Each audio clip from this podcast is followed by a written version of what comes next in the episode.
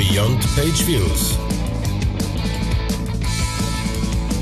Der Analytics Podcast mit Markus Bersch und Michael Janssen.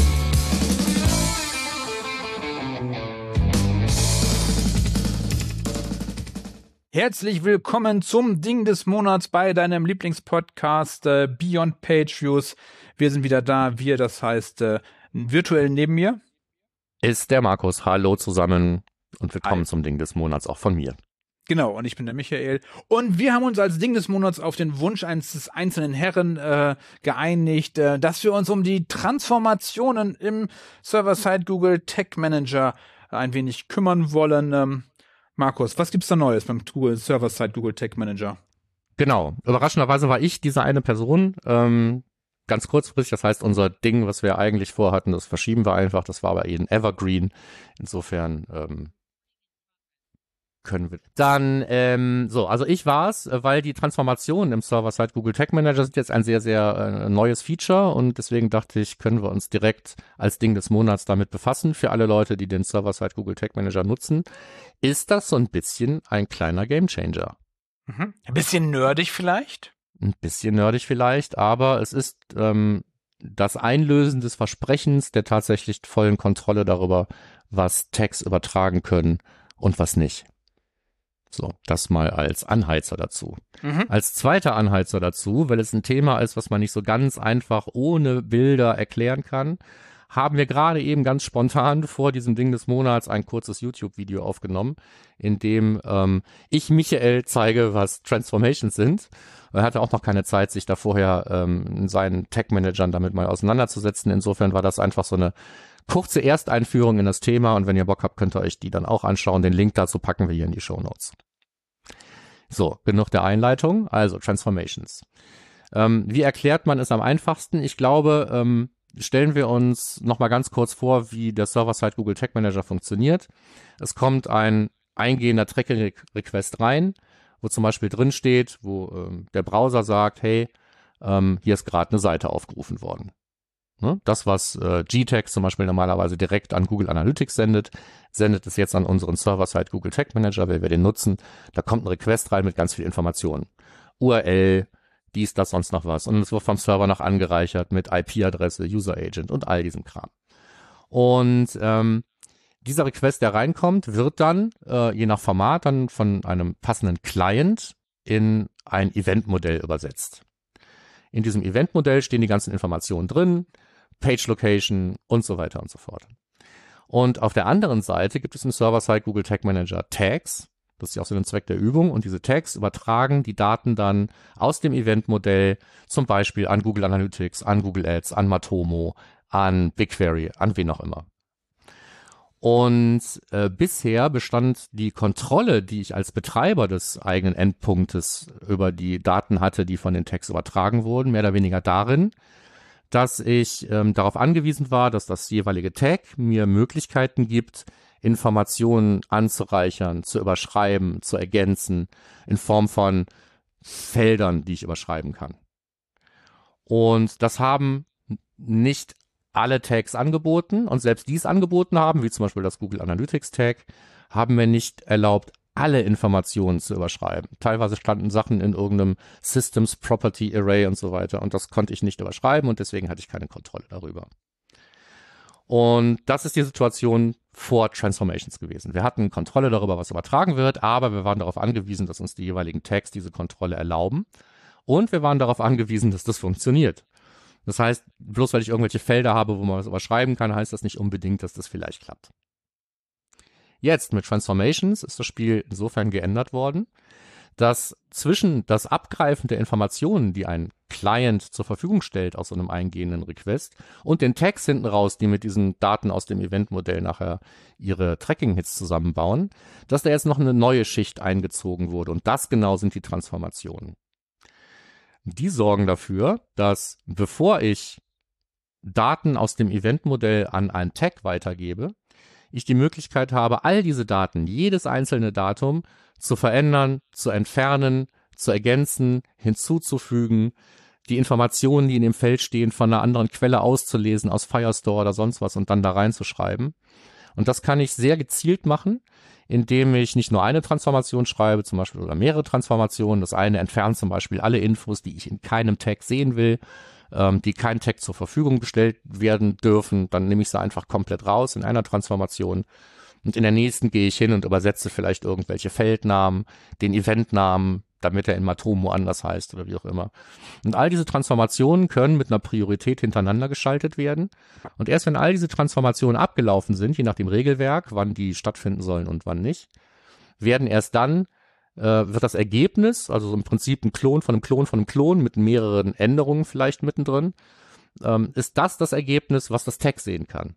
Das heißt, das Tag sieht nicht mehr alles, was der Client an Informationen bereitgestellt hat, bloß weil es reingekommen ist, sondern er sieht nur noch die Informationen, die ich als Betreiber für das Tag bereitstellen möchte oder darf oder wie auch immer.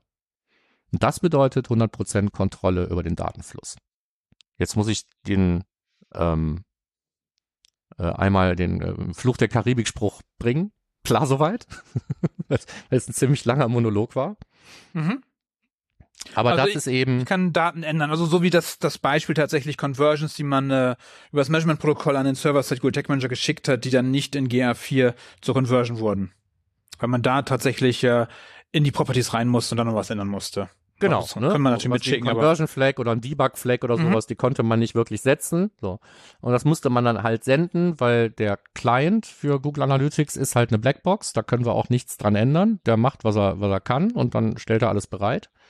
Und wenn das Tag mir eben nicht erlaubt, diese Informationen zu überschreiben oder zu ergänzen, dann bin ich da eben hilflos und musste den ganzen Kram immer aus dem Client senden. Muss ich jetzt nicht mehr. Mhm.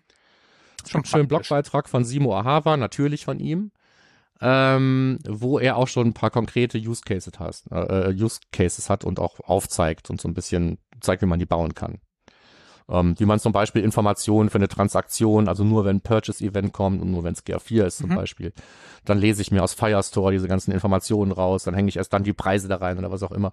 Ich kann also, lange Rede, kurzer Sinn, ähm, so ziemlich alles, was ich möchte, aus dem, aus dem Browser raushalten und kann diese ganze Anreicherung dann eben jetzt über Transformations machen. Ja, total sinnvoll. Also gerade so äh, E-Commerce-Events, äh, die möglichst konsistent über zum Beispiel die Produkte konsistent über die gesamte äh, Journey sein sollen, ist natürlich viel einfacher, wenn ich nur die ID übergebe. Genau. Das Produkt-ID oder ähnliches. Und auch ähm, aus, aus, aus, aus Sicherheits- und Effizienzgründen würde ich jetzt Transformations immer dann vorziehen, obwohl ich vielleicht die Möglichkeit habe, Felder zu überschreiben. Nicht nur, weil ich ja eben schon mal gesagt habe, ähm, dass äh, ich dann darauf angewiesen bin, dass das wirklich funktioniert, sondern teilweise je nach, je nach Setup kann es auch sein, dass es effizienter ist, weil die Transformation eben einmal stattfindet und je nachdem, wie oft ich eben so eine Variable verwende, dann kann es sein, wenn die schlecht gebaut ist, dann ruft die ständig irgendwie immer die gleiche API auf und holt sich immer den gleichen Werte ab und so weiter. Das kann ich mir natürlich alles sparen, wenn äh, ich das einmal abrufe in Form dieser Transformation und danach allen Tags einfach dann der geänderte Wert zur Verfügung steht, ohne dass ich den da immer und immer wieder überschreiben muss. Ja, gibt mir auf jeden Fall sehr viel mehr Sicherheit über den Datenfluss, der da stattfindet. Mhm. Also das Thema Kontrolle ist dabei auf jeden Fall super wichtig, deswegen habe ich jetzt wahrscheinlich auch 37 Mal gesagt. Sehr praktisch. Und ähm, im, im Extremfall kann ich damit einen, einen, einen Datenstream einfach auch umbauen. Ne? Wenn ich jetzt sage, ich habe GA4 und GA4 hat bestimmte Voraussetzungen und ich muss da zum Beispiel so einen Session-Start-Marker haben und sonst irgendwas.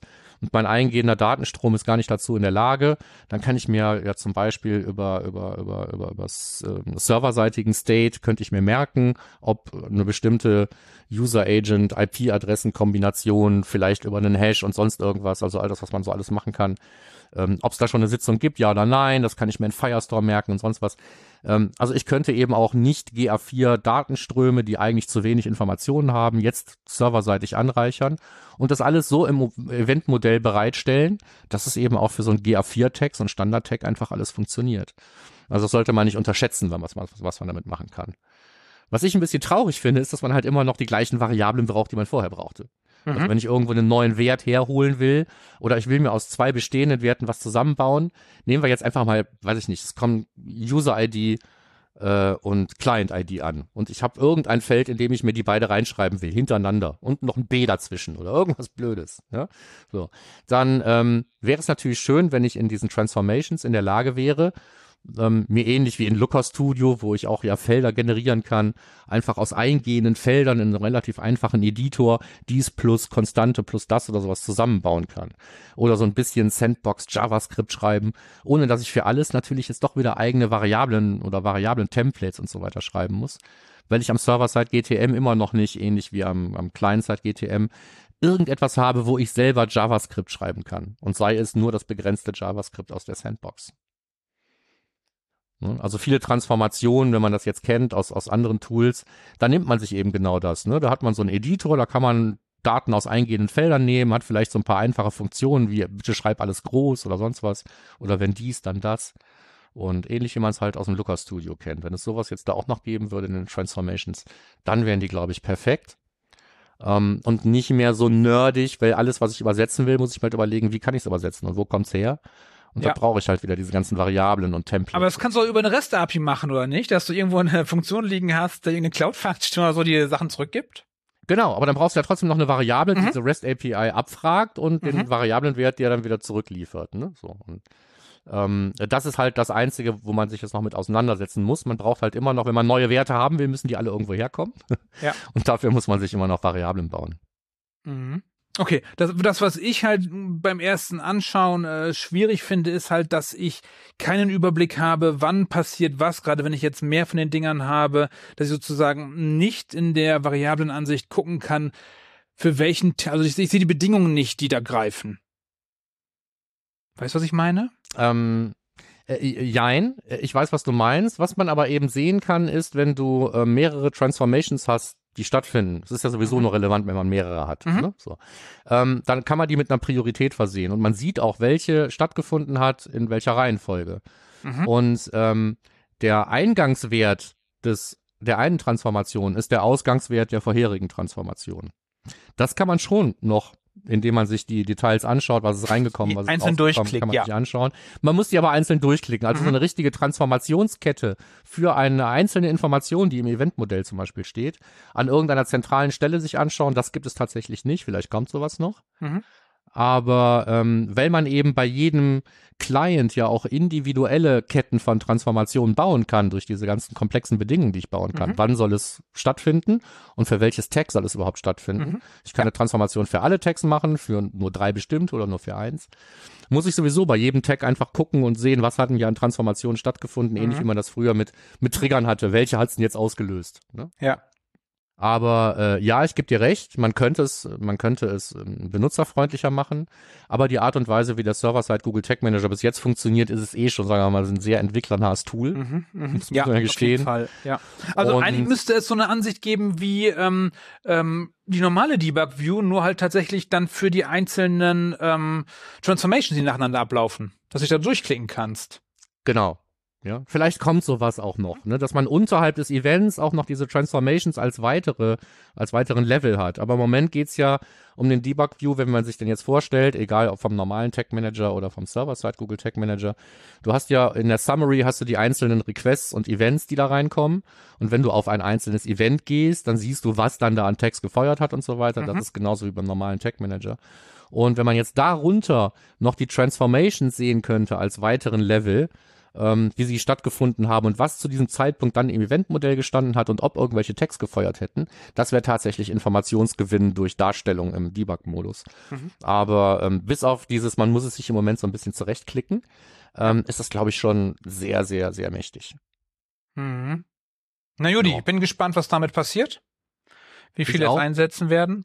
Genau, also es ist wahrscheinlich nicht so, wenn man jetzt sagt, wir haben jetzt ganz tolle Transformationsrezepte, die jetzt hier per Import ausgetauscht werden und so weiter, weil das eben das Anpassen von den Informationen halt eine sehr individuelle Geschichte ist, je nachdem, in welchem Format du Daten empfängst und wo du es hingibst. Ähm, wie immer kommt es halt ganz drauf an, was du da brauchst. Aber du hast jetzt eben diese Kontrolle und die hattest du vorher nicht. Mhm. Und wenn ihr selber einen Server-Side Google Tag Manager einsetzt, guckt es euch auf jeden Fall an. Äh, wenn ihr Bock habt, euch dazu auszutauschen, äh, gerne ja, auf den üblichen Kanälen. Und ich glaube, so für den ersten Überblick, was ist das jetzt überhaupt, äh, reicht das hier auf Audio. Wir haben ein bisschen Video für euch und damit soll es das, glaube ich, von meiner Seite fürs Ding des Monats gewesen sein. Oder hast du noch was hinzuzufügen? Mm, -mm. Mm Das ist ein klares Mm -mm. Mm -mm. Passt so. sind wir raus für diesen Monat.